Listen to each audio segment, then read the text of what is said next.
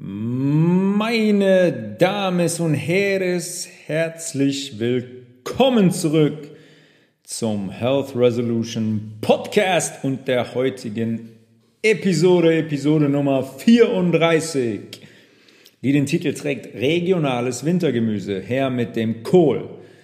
Tja, in unserer globalisierten Welt, das hört sich ja immer so schön an und man verbindet das immer mit Fortschritt und alles ist positiv.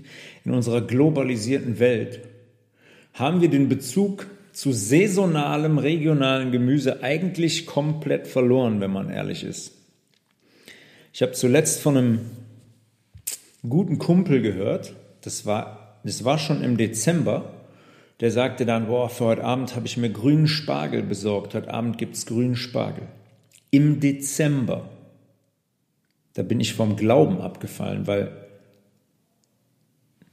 ich einfach wirklich nicht glauben konnte, dass ein Mensch im Dezember überhaupt an Spargel denkt. Grüner Spargel hat Saison, Mai, Juni, vielleicht noch ein bisschen Juli.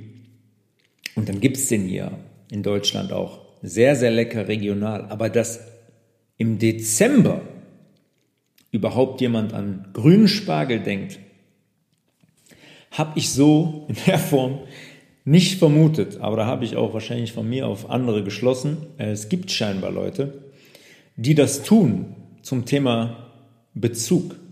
Ja? Also er weiß scheinbar gar nicht oder es ist ihm egal, wann Spargel Saison hat und wann man Spargel isst. Wir kaufen generell Beeren im Winter, wir kaufen Tomaten im Winter, wir kaufen Paprika, Zucchini und Ananas im Winter. Und ich habe das Gefühl, beziehungsweise ich glaube, dass es sehr, sehr sicher so ist, aus meiner Erfahrung und Gesprächen mit Leuten, dass kaum jemand weiß, welches Gemüse bei uns im Winter eigentlich heimisch ist und auch regional wächst. Das können einem wahrscheinlich sehr, sehr wenige Leute nur beantworten, wenn man darüber spricht. Ich meine, es ist nichts dagegen einzuwenden, jetzt italienischen Brokkoli oder jetzt zu der Zeit auch italienischen Sellerie zu kaufen.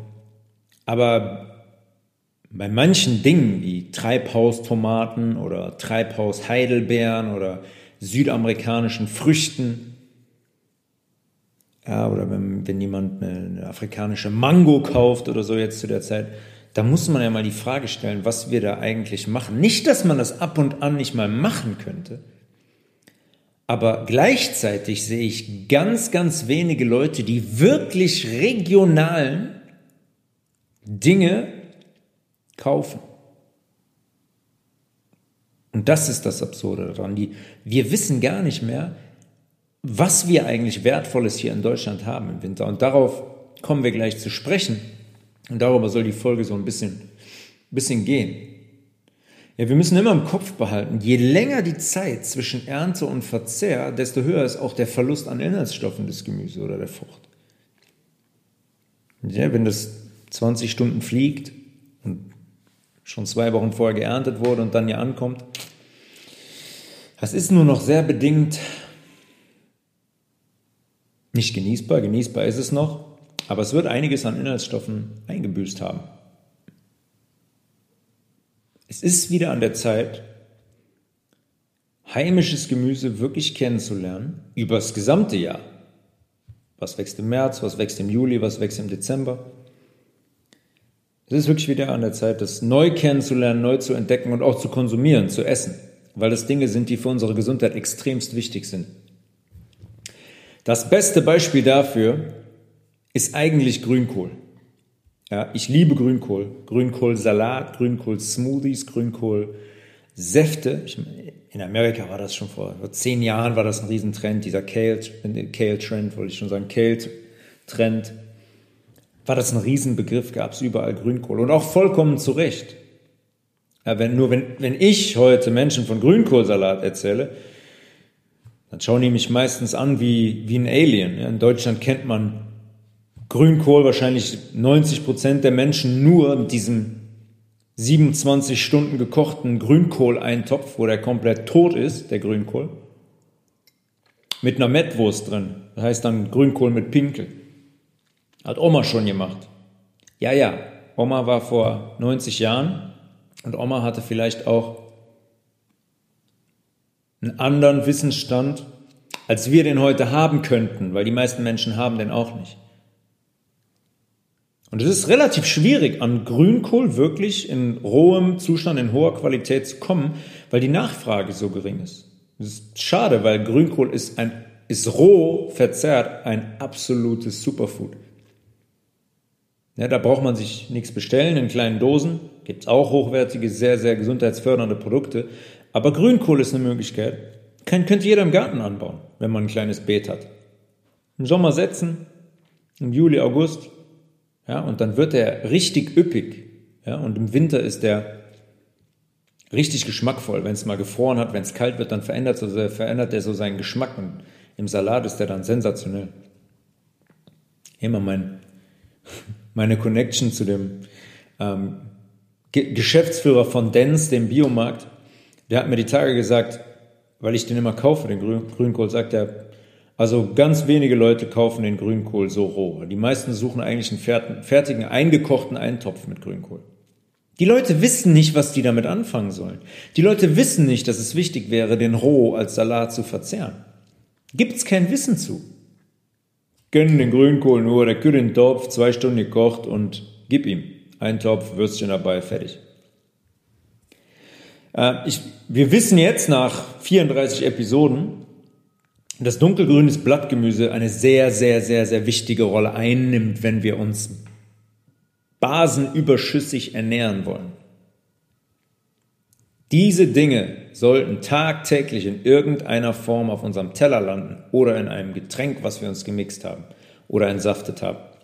Und Grünkohl ist dabei eines der basischsten Gemüse, die es gibt. Der ist extremst basenbildend und parallel, also gleichzeitig auch entgiftend. Logischerweise, alles, was stark basenbildend ist, ist immer entgiftend. Kann man sich definitiv so merken. Er liefert roh unglaubliche Mengen an Vitamin K zum Beispiel. Vitamin K, haben wir schon des Öfteren darüber gesprochen, sorgt für dichte, stabile Knochen, ist am Knochenaufbau beteiligt, sorgt dafür, dass unser Blut gerinnen kann. Blut gerinnt, das heißt, wenn wir innere Schäden erleiden. Nicht nur, wenn wir gegen, gegen eine Laterne rennen zum Beispiel, sondern auch Mini-Risse in unseren Blutbahnen. Passiert auf natürliche Art und Weise, durch einen gewissen Druck, durch viel zu viel Zucker über einen zu langen Zeitraum in der Blutbahn. Ja, der Zucker schädigt unsere Blutbahn durch Medikamente und so weiter. Entstehen Risse, entstehen Mini-Risse, wo Blut unsere Blutbahn verlässt. Und an gewissen Stellen diese Reparat Reparaturmaßnahmen müssen die Stelle wieder verschließen. Das ist Gerinnung. Der Körper geht dann hin, lagert die Plättchen an und dichtet die Stelle wieder ab. Vitamin K ist da ganz entscheidend dran beteiligt. In der Gerinnung vom Blut. Wenn man zum Beispiel Blutverdünner nimmt, was Blutverdünner meistens eigentlich nur machen, ist Vitamin K blockieren. Wenn man die Wirkung von Vitamin K blockiert, gerinnt das Blut nicht mehr. Dann gerinnt es nicht mehr und dann wird es ganz, ganz dünn, dünnflüssig. Natürlich ist die Ursache nicht behoben, ja, für einen Bluthochdruck zum Beispiel, aber wir werfen mal einen Blutverdünner rein, Vitamin K ist blockiert und senkt sich der Blutdruck schon wieder. Klar, dass Vitamin K andere Aufgaben hat im Körper, wie ich gerade gesagt habe. Was die Knochen zum Beispiel angeht, ist, ist dabei egal, es wirkt jetzt gar nicht mehr. Es wird überall im Körper blockiert. Das heißt, es ist auch für unsere Knochen nicht mehr einsetzbar. Es wäre also sinnvoll, den Blutdruck auf andere Art und Weise zu, zu regulieren. Haben wir letzte Woche darüber gesprochen in der Nierenfolge. Wasser trinken, sich Sohle ansetzen, basisch ernähren, kein Alkohol, kein Fleisch, keine Milch, kein Käse, keine zuckerhaltigen Getränke und ruckzuck ist der Blutdruck normal. Was noch sehr interessant ist bei Vitamin K, ähm, Vitamin K reguliert unseren Blutzucker und für Frauen ist sehr interessant, Vitamin K reguliert die Schmerzen während der Menstruation und vermindert den Blutfluss. Das ist ja bei Frauen sehr, sehr, sehr, sehr unterschiedlich. Ja, die eine Frau hat fünf Tage Menstruation mit einem richtig hohen Blutverlust. Die andere Frau hat zwei Tage, kaum Blutverlust. Und ähm, dann ist das ganze Thema wieder vorbei. Ist übrigens auch kein Zufall. Was während der Menstruation ja passiert, ist, die Schleimhaut der Gebärmutter löst sich ab. Die wird immer wieder erneuert, in jedem Zyklus, immer wieder erneuert, immer wieder erneuert, weil die wichtig ist für die Ernährung der, ähm, der, des Embryo. Deswegen wird, wird die immer wieder erneuert. Und Körper, die sehr sauer sind, wo viele Giftstoffe anfallen, werden eine starke Blutung verursachen und vielleicht auch Symptome wie Kopfschmerzen und Übelkeit immer während der während den drei, vier, fünf Tagen. Ja, das ist kein Zufall. Frauen, die wenig Giftstoffe im Körper haben, die basisch sind, haben mitunter zwei, zwei Tage ihre Tage und dann ist Ende. Und die haben nie Schmerzen. Die merken das nicht. Die haben keine Stimmungsschwankungen. Es hat alles mit der Reinheit des Körpers zu tun. Und wie viel, weil der Körper nutzt die Zeit, um zu entgiften, um die Giftstoffe rauszubringen. Das macht die Symptome. Das macht die Symptome am Ende. Bei den Frauen, die basisch sind, die sauber sind, treten kaum welche auf. Äh, weiterhin ist Grünkohl, das will man, also vermag man gar nicht zu glauben, eine unglaubliche Vitamin C-Quelle. Vitamin C wird immer erzählt, ja, in Beeren und Zitrone und Apfel und Orange. Vitamin C in Grünkohl ähm, ist ein Wahnsinn. Die Menge ist ein, ist ein Wahnsinn eigentlich bei allen Kohlsorten, aber im Grünkohl im Speziellen, sehr, sehr reich, reichhaltig, ähm, was dieses Antioxidanz angeht. Vitamin C ist ein Antioxidanz. Da haben wir schon öfters darüber gesprochen, es schützt unsere Körperzellen durch Einflüsse, vor Einflüssen, Entschuldigung, durch freie Radikale. Es ist somit ein starker Entzündungshemmer, der unser Immunsystem stärkt, der auch die Voraussetzung zum Beispiel dafür ist, dass wir Eisen überhaupt aufnehmen können. Ohne gewisse Vitamin C-Level können wir auch nicht genug Eisen aufnehmen. Wir sprechen immer wieder darüber, wie alles miteinander verbunden ist. So brauchen bestimmte Spurenelemente ein Vitamin, um überhaupt aufgenommen werden zu können. So ist das bei Vitamin C und Eisen zum Beispiel.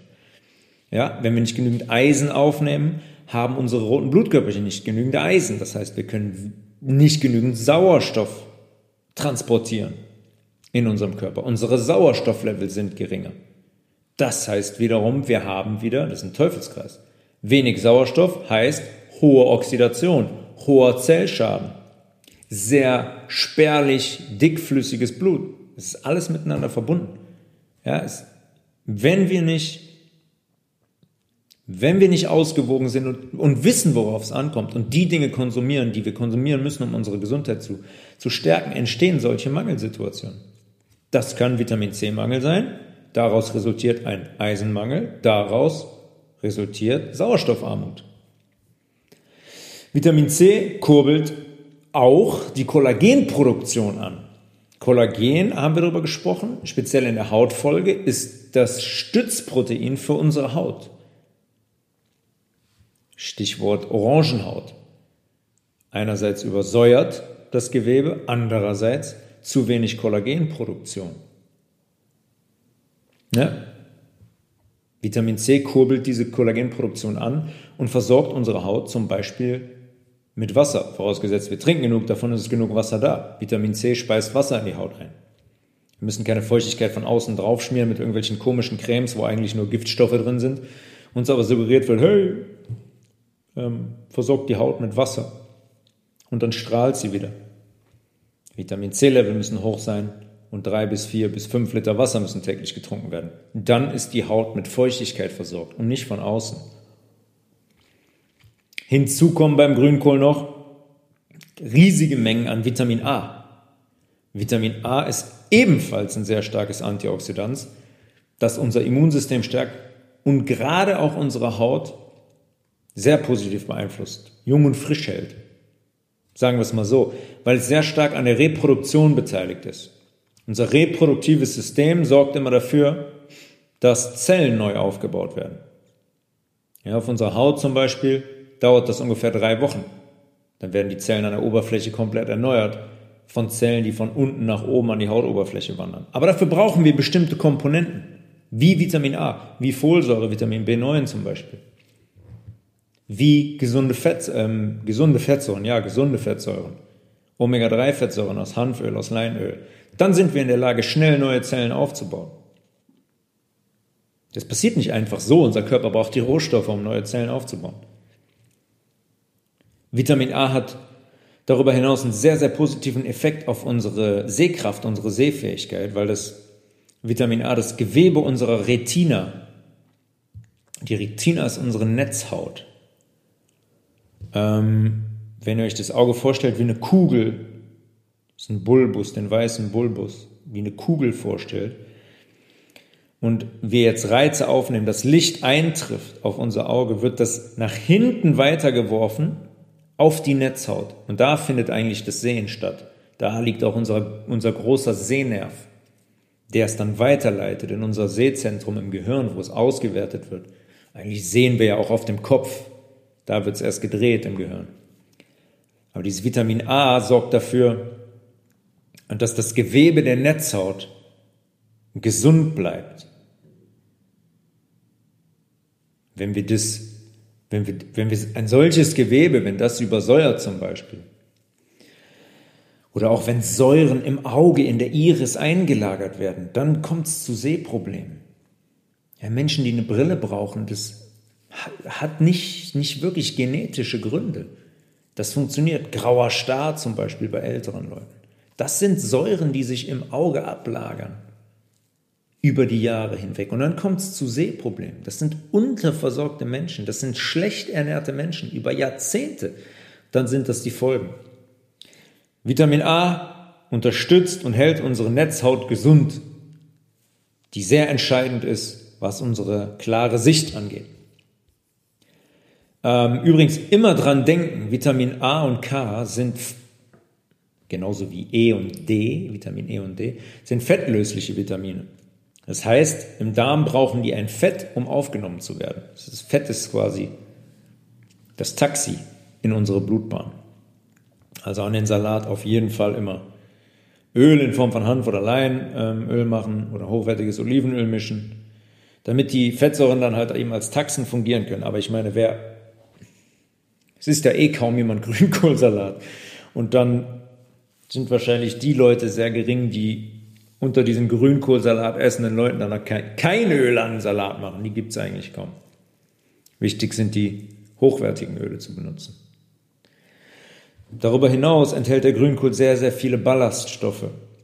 Ballaststoffe hört sich dann immer so an wie, oh, ich werde ganz schwer und muss ganz viel Ballast mit mir rumschleppen. Ballaststoffe sind sehr, sehr, sehr, sehr wichtig für unsere Gesundheit, gerade für unsere Darmgesundheit, für die Gesundheit der Schleimhautzellen in unserem Darm, die ja unsere, die gegessenen, sag mal, die gegessenen Nährstoffe aufnehmen sollen. Sehr, sehr wichtig. Und wenn man jetzt einen Durchschnittsmenschen heute nimmt, kann man die Ballaststoffe mit der, mit der Lupe suchen. All diese heiße, warme, verarbeitete Nahrung hat kaum Ballaststoffe. Ballaststoffe haben rohe Gemüse, da sind Ballaststoffe drin, gerade in so Geschichten wie Grünkohl, Spinat, Weißkohl, wo wir gleich noch darüber reden werden, Würsing, Rotkohl, Leinsamen. Das sind Dinge, die hochwertige Ballaststoffe haben. Ballaststoffe ernähren unsere Schleimhautzellen. Die halten unsere Schleimhautzellen gesund und darüber hinaus sorgen die auch noch für einen Sättigungseffekt. Wenn ich so einen Grünkohlsalat esse, wirklich eine große Portion, lange kaue und diese Ballaststoffe unten eintreffen, halten die uns lange satt. Ja, die sorgen für einen sehr kontrollierten Anstieg des Blutzuckerspiegels und einen sehr kontrollierten Abfall des Blutzuckerspiegels. Was wiederum dafür sorgt, dass wir nicht nach einer halben Stunde direkt wieder Hunger haben und sagen, boah, jetzt wo ist die nächste Tafel Schokolade? Das ist, ja, es ist essentiell und so einen Salat dann auch gründlich zu kauen, um es alles aufzubrechen und für unseren Darm zugänglich zu machen. Ballaststoffe sorgen auch zum Beispiel für, für ein gesundes Darmmilieu. Die Darmbakterien werden dadurch auch ernährt. Die wichtigen, die guten, die wir da unten haben wollen. Und in Kombination jetzt mit den Mineralstoffen zum Beispiel, den sekundären Pflanzenstoffen, einfach der basischen Wirkung des Grünkohls, ist das eigentlich eine, eine perfekte Kombination, um A, unsere Bakterienkulturen da unten zu ernähren und B, den pH-Wert hochzuhalten im Darm. Und das ist alles, was wir wollen. Mehr brauchen wir nicht für Darmgesundheit. Dann ist unser Darm gesund. Ich habe schon öfters gesagt, wenn unser Darm gesund ist, dann ist die Wahrscheinlichkeit, dass unser Körper gesund ist, sehr, sehr, sehr, sehr hoch. Sehr, sehr hoch. Ja, ich habe gerade schon gesagt, Vitamin C oder Eisen benötigt Vitamin C, um aufgenommen zu werden. Und Grünkohl ist eine ausgezeichnete Eisenquelle. Wem mag man auch nicht glauben. Ich habe, glaube ich, schon mal darüber gesprochen, dass unser, unsere, unser Blut, unser Hämoglobin in der Struktur mit Chlorophyll, dem Blattfarbstoff, ja, Grünkohl hat eine Menge von, dunkelgrün, Spinat hat eine Menge von, dunkelgrün, Würsing hat eine Menge von, dunkelgrün, alles, was diese Farbe hat, sofort essen. Da ist sehr, sehr viel Chlorophyll drin. Und die sind sehr ähnlich im Aufbau, die unterscheiden sich nur. Bei uns hat das rote Blutkörperchen, beziehungsweise das Hämoglobin, ein, Eisen, ein Eisenmolekül in der Mitte.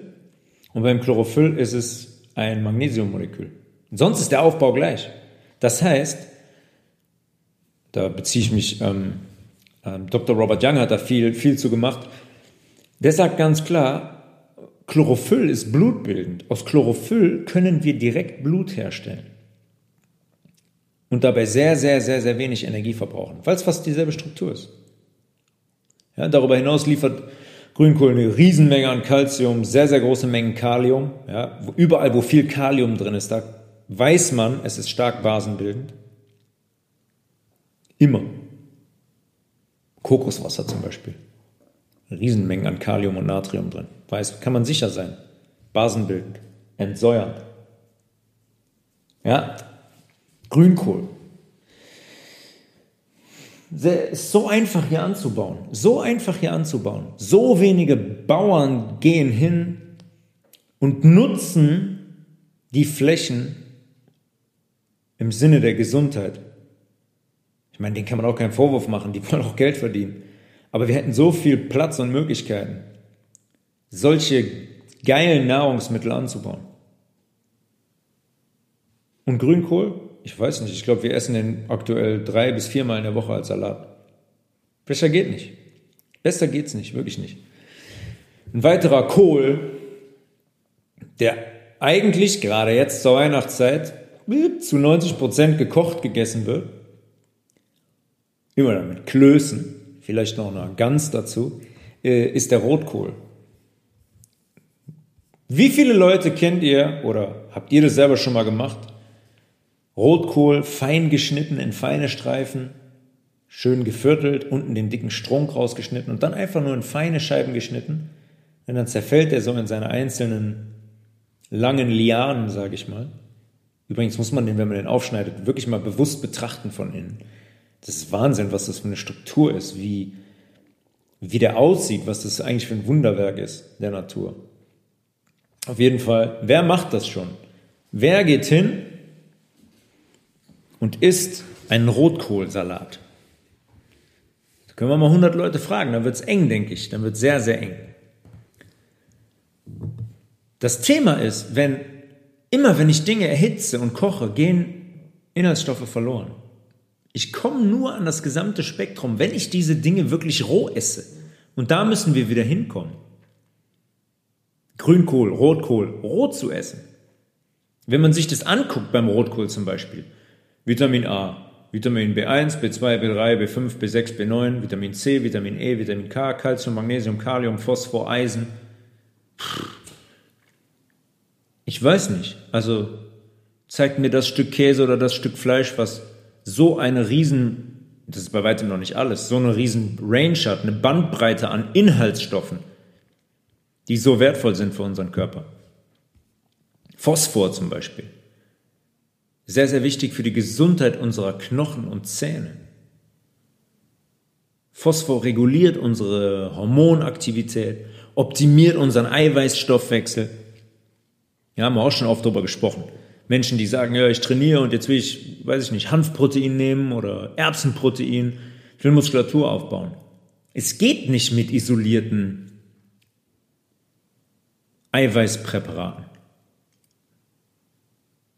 Weil diese Stoffe sehr, sehr wichtig sind, wie Phosphor zum Beispiel. Wie der Vitamin B-Komplex, um Eiweiß überhaupt erst zugänglich zu machen zu unserem Muskel.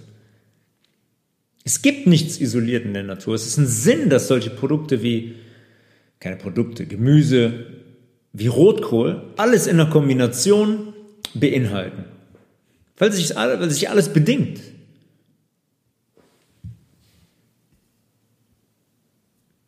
Übrigens benötigen wir, um Phosphor aufnehmen zu können, wie ich eben gesagt habe, bei Vitamin C und Eisen, hier auch ein Beispiel, um Phosphor aufnehmen zu können, benötigen wir Vitamin D.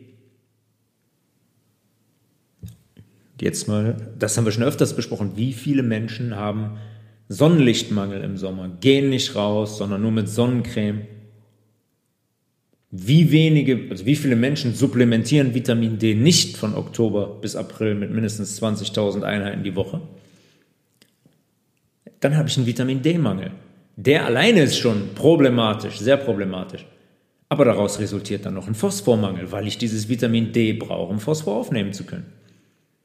Das sind Kollateralschäden, wenn wir uns nicht um unsere Ernährung kümmern.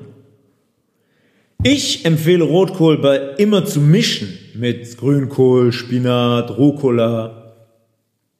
Ne, das, wird, das gibt richtig geile, äh, richtig geile Salate. Oder zum Beispiel auch den dritten Kohl, den wir heute kurz besprechen, der Weißkohl. Weißkohl ist im Rotkohl bis auf die Farbe optisch sehr, sehr ähnlich. Und der Weißkohl, der frühe Weißkohl kann eigentlich schon im Sommer, Ende Juli geerntet werden. Gibt's auch. Aber die regulären Sorten werden eigentlich meistens so im Oktober und November geerntet und dann ähm, eingelagert. Da gibt's auch Bauern, die das bis in den Dezember, Januar ernten. Alles gar kein Problem. Also den kriegt man eigentlich immer sehr, sehr frisch den ganzen Winter über. Und die bekannteste Variante hier in Deutschland zumindest, ähm, den Weißkohl zuzubereiten, ist eigentlich Sauerkraut. Ne? Die Engländer sagen das, glaube ich, immer zu den Deutschen oder die Amerikaner, the crowds. Irgendwie ist das so. Sauerkraut mit Kassler gab es früher bei uns immer mit einem Stück Kassler und Senf oben drauf. widerlich. Bei Sauerkraut wird der rohe Weißkohl fermentiert. Über Fermentation haben wir schon öfters gesprochen. Und das ist jetzt relativ interessant, weil da kann man jetzt mal ein paar Parallelen sehen zu was den Ablauf angeht. Fermentation, das heißt, der Zucker des Kohls wird durch Bakterien zu Milchsäure umgesetzt. Und dann gibt es einen Gärungsprozess. Das ist identisch mit dem Vorgang in unserem Gewebe, den wir schon öfters thematisiert haben, wo ich auch eine komplette Folge zu gemacht habe. In unserem Gewebe werden Zellen aufgrund des zu sauren pH-Werts, sagen wir mal, das Gewebe ist stellenweise hat einen pH-Wert von 6 über Monate und Jahre hinweg, dann werden die zu Zellen, die ohne Sauerstoff leben, ja, anaerob und Zucker als Energielieferant heranziehen. Da gibt's das, dann gibt's Fermentation. Genau das gleiche ist, was mit Sauerkraut passiert. Exakt das gleiche.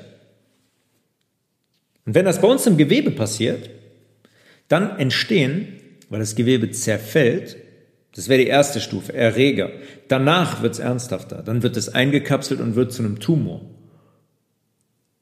Aber erstmal entstehen durch dieses herunterbrechende, absterbende Gewebe Erreger. Durch Transformation. Das Gewebe wandelt sich um, geht auch wieder in die andere Richtung, kann auch wieder zurückverwandelt werden. Alles bewiesen. Ich habe schon öfters darüber gesprochen. Antoine Béchamp, der hat das nicht mit einem Sauerkraut gemacht, aber äh, an Hefe hat er das gezeigt. An Hefe hat er gezeigt, wenn der der Hefe den Sauerstoff nimmt, passieren diese Fermentationsprozesse trotzdem. Nicht nur an frischer Luft, sondern auch wenn der den quasi vakuumiert, passieren diese Fermentationsprozesse. Was einfach Rückschlüsse darauf zulässt, was halt eben im Gewebe passiert. Unter Sauerstoffmangel dementsprechend. Wir schauen uns die, die drei Phasen der Sauerkrautfermentation, schauen wir uns mal kurz an. Also der Kohl wird in feine Streifen geschnitten und dann mit Salz in ein Gefäß gegeben. Früher waren das diese riesen Tontöpfe und was weiß ich nicht, was, was die genommen haben. Ähm, heute, sagen wir mal, wenn der Privathaushalt ist ein großes Glas. Das Salz, da, da fängt es ja schon an. Ne? Salz, wissen wir, das muss ein hochwertiges Salz sein. Wenn Jodsalz da dran knallen oder Naht, äh, dieses typische Kochsalz, vergiss es. Also das Salz entzieht dem Kohl die Flüssigkeit. Kennt ihr vielleicht. Wer viel kocht, weiß das. Wenn man zum Beispiel ähm, Pilze oder Auberginen mit Salz schon anbrät im Olivenöl, dann wird die Flüssigkeit schnell entzogen. Das Salz entzieht dem Kohl die Flüssigkeit während der Gärung ähm, und konserviert ihn quasi. Das Salz ist immer mh, mm, so wie so eine Desinfektion. Das ist wie so eine Desinfektion, dass sich das hält, das ganze Ding. Und dann werden mit einem großen Stampfer werden die Zellen quasi des Weißkohls ähm, gesprengt oder wenn man das jetzt mit einer Gabel macht zum Beispiel, sodass die Flüssigkeit austreten kann, das Wasser, die den Kohl dann bedeckt in dem Glas. Gibt es auch zum Beispiel, wenn ihr Zwiebeln schneidet, die in ein Glas packt und einen Esslöffel Honig zum Beispiel drüber macht, wird die Flüssigkeit genauso entzogen werden. Ist ein guter Hustensaft übrigens, das Konzentrat da unten. Am Kohl, im Kohl, um den Kohl herum, in der Menge, in der Flüssigkeit, befinden sich Milchsäurebakterien, die den kompletten Gärungsprozess in Gang bringen. Der hat drei Phasen meistens. In der ersten Phase entwickeln sich in dem Gemisch über so drei Tage hinweg Hefen, also Hefepilze und Essigsäurebakterien, die den restlichen Sauerstoff im Gefäß verbrauchen. Hm? Klingelt's? Anaerob. Die nehmen in der ersten Phase den Sauerstoff weg. Das ist jetzt genau wie bei uns im Gewebe, wenn das umkippt. Wir sind anaerob, wir haben keinen Sauerstoff mehr in dem Gefäß. Und dann laufen die Prozesse ab. Hefen, Essigsäurebakterien, dann entsteht da drin Ethanol, das blanke Alkohol, Säuren und Ester. Ester entsteht durch die Reaktion von Säure zusammen mit dem Alkohol. Was passiert bitte in unserem Gewebe? Wir haben darüber gesprochen zum Beispiel, dass Essigsäure eingelagert wird durch Zucker als Stoffwechselendprodukt, dass Ethanol eingelagert wird, ja, Alkohol, dass unser Gewebe genauso gärt, wenn wir zum Beispiel Zucker konsumieren, isolierte Kohlenhydrate ohne Ende. Unser Körper irgendwann damit überfordert ist. Da passiert genau das Gleiche. In diesem Glas Sauerkraut passiert genau, oder Weißkohl ist es noch, genau das Gleiche wie in unserem Gewebe, wenn wir uns so verhalten. In der zweiten Phase werden dann gegebenenfalls, machen nicht alle, wenn man das zu Hause macht, Milchsäurebakterien nochmal zugesetzt, die weitere Milchsäure bilden. Das ist Laktat. Im Sport Muskelkater, Milchsäure, haben wir darüber gesprochen, ist sehr, eine sehr, sehr aggressive Säure. Bis die Konzentration auf 2% an Milchsäure gestiegen ist, dann wird, ist da auch irgendwann Schluss. Dann ist das Ganze gesättigt.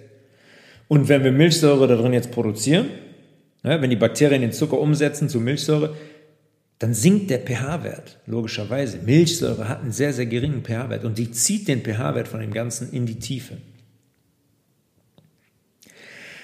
Dann gibt man in der dritten Phase nochmal Milchsäurebakterien dazu homofermentative, ja, homofermentative Milchsäurebakterien. Das sind einfach Milchsäurebakterien, die das machen, wie sie es im Körper machen, die Glucose umsetzen zu Milchsäure.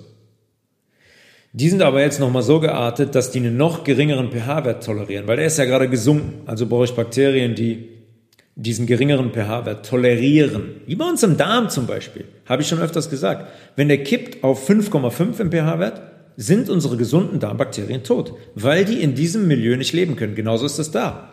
Wir haben jetzt einen geringeren pH-Wert, das heißt, die Bakterien, die vorher drin waren, können mitunter nicht überleben. Deswegen packen die neue da rein. Logisch. Und nach drei bis vier Wochen, dann passieren weiter die Prozesse, es wird weiter umgesetzt und abgebaut, der ganze Zucker wird ähm, vergoren und es steht, entsteht Milchsäure und die Nebenprodukte. Und nach drei bis vier Wochen ist das Sauerkraut dann fertig vergoren. Das passiert, also in diesem Sauer, in dem Weißkohlglas passiert gar nichts anderes als in unserem Körper auch. Wenn wir uns zu sauer ernähren, wenn wir zu wenig Wasser trinken, wenn wir zu wenig basenbildende Lebensmittel wie Grünkohl, wie Weißkohl, wie Rotkohl essen, ja?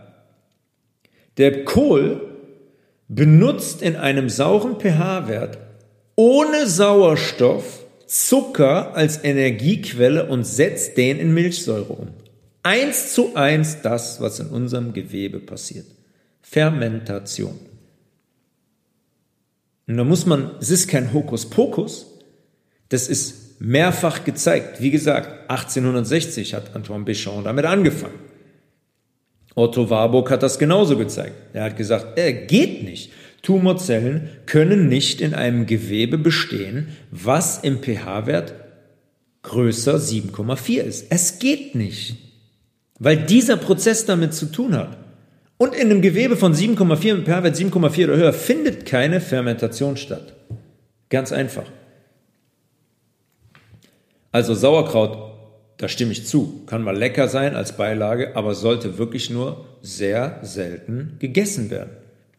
Wir haben viel über diese Milchsäure und deren Aggressionspotenzial, deren Aggressivität im Körper gesprochen. Das ist eine sehr, sehr aggressive Säure. Und im Sauerkraut, natürlich, die sauer vergorenen Bakterien, da kann man sagen, okay, die sind gut für unseren Darm. Aber ich habe auch schon mal gesagt, bei Menschen, die sich basisch ernähren, die sich vernünftig ernähren, die im pH-Wert stabil sind im Darm, leben alle Bakterien, die wir brauchen. Es ist ein abgeschlossenes System. Das wollen wir dann nicht durcheinander bringen. Ja, viele Menschen führen dann auch ab und zu Bakterien von außen in Tablettenform zu. Auf gar keinen Fall machen bei einem Menschen, der gesund ist und, und im pH-Wert stabil ist. Dieses System regelt sich von selbst. Und jetzt kommen die Milchsäurebakterien dazu, durch Sauerkraut von, von außen in dieses System und können viel ähm, in Instabilität versetzen, sagen wir mal so. Unabhängig von dem pH-Wert und der Milchsäure, die wir direkt konsumieren. Wie bei Grünkohl und Rotkohl auch. Weißkohl sollte von uns in Salaten konsumiert werden. Ja, ihr könnt den Kohl vierteln, dann seht ihr, der hat unten einen Strunk, wo der dran gewachsen ist im Boden. Den schneidet ihr raus und dann schneidet ihr das Ganze in feine Streifen. Zum Beispiel mit Rotkohl mischen. Leinöl dran, bisschen Hanföl dran, Olivenöl dran, Ursalz, Pfeffer, Zitrone, vielleicht einen kleinen Schuss Apfelessig, Salatkräuter dran. Da gibt es sehr, sehr gute Mischungen in Biomärkten. Salatkräuter oder Salatgewürz. Sorry ähm, so bestehend aus ganz vielen Gartenkräutern. Oregano, Thymian, Salbei, ähm, Dill, ja, sehr, sehr lecker. Und schwupps hat man einen sehr leckeren basischen Salat. Den kann man sogar zwei, drei, vier, fünf Tage im Kühlschrank haben und der wird von Tag zu Tag noch besser, weil er so richtig durchzieht und den Geschmack annimmt. Kann man nur empfehlen. Kreuzkümmel habe ich noch vergessen. Kreuzkümmel. Sehr, sehr gut. Kreuzkümmel, Kumin. Sehr, sehr gut an so Kohlsalaten. Unglaublich lecker und für unseren Darm, der feiert Kreuzkümmel richtig. Weißkohl enthält eigentlich ähnlich wie die anderen Kohlsorten auch mit fast 37 Milligramm sehr, sehr viel Vitamin C. 37 Milligramm ist eine sehr, sehr große Menge für Vitamin C. Der enthält den Vitamin B-Komplex besonders Vitamin B3. Vitamin B3 ist dafür da zum Beispiel, dass unsere Schleimhäute gesund bleiben. Das stärkt unser Nervensystem, das optimiert unseren Energiestoffwechsel. Ne? Energie aufnehmen, abgeben, aufnehmen, verbrennen, wieder abgeben, ausscheiden. Dieser, dieser Stoffwechsel, der läuft bei dem einen langsam ab. Ja, es wird langsam Energie zur Verfügung gestellt. Ihr nimmt Energie auf. Es muss Speicherenergie hergestellt werden. Ähm, und das läuft bei vielen langsam ab, weil sie sich schlecht ernähren, weil sie bremsende Faktoren haben wie Alkohol, Medikamente, ähm, Übergewicht, Cola, Kaffee. Ihr kennt es mittlerweile, die ganzen Dinge. Und dann gibt es Leute, die sind basisch, die tragen nicht viel mm, Ballast mit sich rum und die haben oder die, die essen so, dass sie sehr viel Vitamin B-Komplex zum Beispiel aufnehmen. Die haben einen sehr, sehr guten Energiestoffwechsel. Die viel Sport machen. Ja, Vitamin E haben wir wieder drin im Weißkohl. Sehr, sehr starkes Antioxidant. Vitamin K haben wir auch hier drin. Magnesium. Ja, ich habe es öfters schon gesagt, der Mangel an Magnesium in der Bevölkerung ist riesig, weil wir einfach viel zu wenig roh essen, viel zu wenig Nüsse konsumieren, solche Kohlgeschichten konsumieren Weißkohl, sehr, sehr gute Quelle für Magnesium. Immer dran denken. Magnesium, auch gerade im Sport. Magnesium unglaublich wichtig für die ähm, Regenerationsfähigkeit des Muskels, für, die, für ein entspanntes Nervensystem. Ja, wenn meine Magnesiumspeicher hoch sind, dann bin ich belastbar, dann bringt mich nichts so schnell aus der Ruhe. Dann werde ich nicht wibbelig oder unruhig. Es hängt auch davon ab, wie ist mein Nervensystem ernährt. Wie ruhig kann es sein? Oder es ist die ganze Zeit unter Spannung und wartet darauf, irgendwas, irgendwas zu machen. Eisen ist wieder drin im, im Weißkohl. Zink, große Mengen an Zink für unser Immunsystem. Bildung von DNA ist Zink direkt daran beteiligt. Neue Zellen generell. Um neue Zellen zu bilden, brauchen wir, brauchen wir Zink. Äh, und für die Wundheilung gerade generell. Außen und innen ist Zink sehr, sehr wichtig. Man kann den auch pur entsaften, zum Beispiel den Weißkohl. Wenn man hart ist, dann kann man den alleinig pur entsaften. Sonst vielleicht mit ein bisschen Apfel, Apfel mischen. Da gibt es Menschen, die haben Tumoren im Darm so komplett ausgeheilt. Weil Weißkohl eine antikarzinogene Wirkung hat. Aufgrund der Inhaltsstoffe. Aufgrund der Ballaststoffe gerade im Darm. Aufgrund der Mineralstoffe. Aufgrund der sekundären Pflanzenstoffe. Ja? Eigentlich, hat, eigentlich hat jedes Lebensmittel, was so eine Palette aufweist an Inhaltsstoffen, eine antikarzinogene Wirkung. Also eine, Anti, eine Antitumorwirkung. Wir können jetzt immer auch die ganzen anderen, wir können jetzt auch über Spitzkohl reden, über Würsing reden, über Blumenkohl zum Beispiel sprechen. Diese Kohlsorten, überall wo Kohl hintersteht, Rosenkohl zum Beispiel jetzt, oh mein Gott, Rosenkohl, ich liebe Rosenkohl. Sensationell, einfach nur unten Strunk wegschneiden, ein bisschen waschen, halbieren, ganz, ganz sanft anbraten mit Kräutern, Rosen, ich, boah, Rosenkohl, Freunde, würde ich für töten im Winter. Die, die Kohlsorten, die sind extrem gesund, extrem. Die müssen wir konsumieren im Winter. Auch im Sommer habe ich eben gesagt, geht es, aber gerade jetzt im Winter ist es unglaublich wichtig. Sekundäre Pflanzenstoffe, Antioxidantien, zahlreiche Vitamine, basenbildende Mineralstoffe, Ballaststoffe. Viel mehr geht nicht. Das sind einfach rundum reinigende, basenbildende, gesundheitsfördernde Lebensmittel. Punkt. Würsing kann zum Beispiel, haben wir jetzt nicht drüber gesprochen, aber Würsing kann zum Beispiel auch roh im Salat gegessen werden. Ja?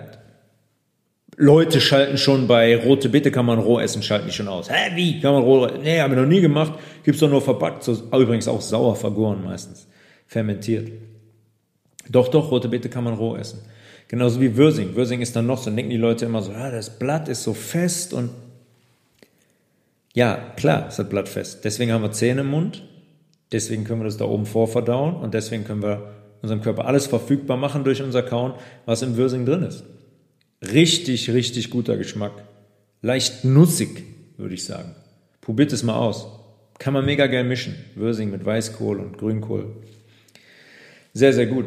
Auch in der Pfanne, wenn man es mal warm haben will, als Beilage oder auch als Haupt, äh, Hauptgericht.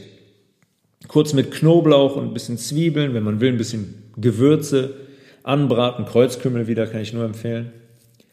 Und dann einfach nur kurz scharf anbraten, den Rotkohl, den Weißkohl, den Würsing zum Beispiel.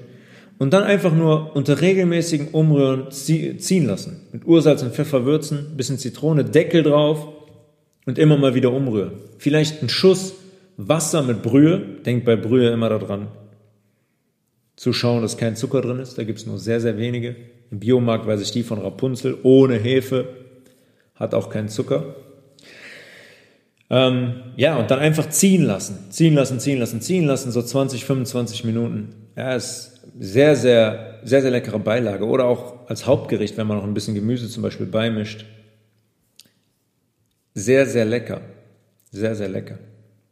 Schaut wirklich, wirklich, wirklich, dass ihr diese Kohlsorten, Grünkohl, Rotkohl, Rosenkohl, Weißkohl, Würsing, Blumenkohl, dass ihr diese so heimische Wintergemüse in eure tägliche Routine mit einbaut. Es ist unglaublich wichtig, unglaublich wichtig. Ihr müsst mal schauen, bei Grünkohl zum Beispiel, wenn der schwierig zu bekommen ist, gibt es auch im Internet Bauern, bei denen man mal, eine, mal ein Kilo auf anderthalb bestellen kann. Der hält sich auch gut im Kühlschrank, wenn er gekühlt ist, weil er so fest in seiner Struktur so stabil ist. Hält er sich auch mal gut eine Woche da drin, so dass man sich länger damit versorgen kann. Müsst ihr mal schauen. Aber ich weiß jetzt gerade, ähm, bei Dens, im Dens Biomarkt zum Beispiel, zumindest hier in, in Düsseldorf, haben die eigentlich jetzt gerade regelmäßig Grünkohl. Ja, besorgt euch den, macht euch Salate damit, essen. Sensationell. Ja, so viel zu den, zu den Kohlsorten. Die, die fliegen komplett unterm Radar. Wie gesagt, die Leute, die wissen gar nicht, was bei uns wächst, was für Schätze ähm, für unsere Gesundheit. Wir haben es vor den Augen, auch rote Beete zum Beispiel jetzt heimisch, ohne Ende. Wir haben es direkt vor unserer, vor unserer Nase, aber wir benutzen es nicht. Ziemlich dämlich, ziemlich dämlich, wenn ihr mich fragt. Wer Fragen hat, tobias.levels at healthresolution.de, Anregungen, Kritik, Anregungen auch für ähm, weitere Folgen, immer gerne. Ähm, ansonsten sehen wir uns, sehen uns nicht, wir hören uns mit der Episode 35 zurück. Ähm, ja, eine Weihnachtsepisode, ne? Warum nicht? Ich denke schon, dass ich eine machen werde. An Weihnachten. War ja immer mal ein paar, ein paar Minuten und Stunden, wo man so eine Episode aufnehmen kann. Ist ja nicht die ganze Zeit nur, nur essen und unterm Weihnachtsbaum sitzen. Ich wünsche euch trotzdem schon mal ähm, besinnliche Feiertage. Schön, dass ihr in dem ganzen Jahr dabei wart. Wir haben jetzt 34 Episoden. Ich hätte es nie gedacht, dass 34 werden, aber ja, der Zuspruch und die Hörerzahlen sind echt äh, sehr, sehr positiv und ich finde es schön, dass so viele zuhören und dabei bleiben und ähm, ja, das werden wir auf jeden Fall oder werde ich auf jeden Fall weiterführen, auch im neuen Jahr. Also bis nächste Woche zur Weihnachtsepisode Nummer 35. Peace!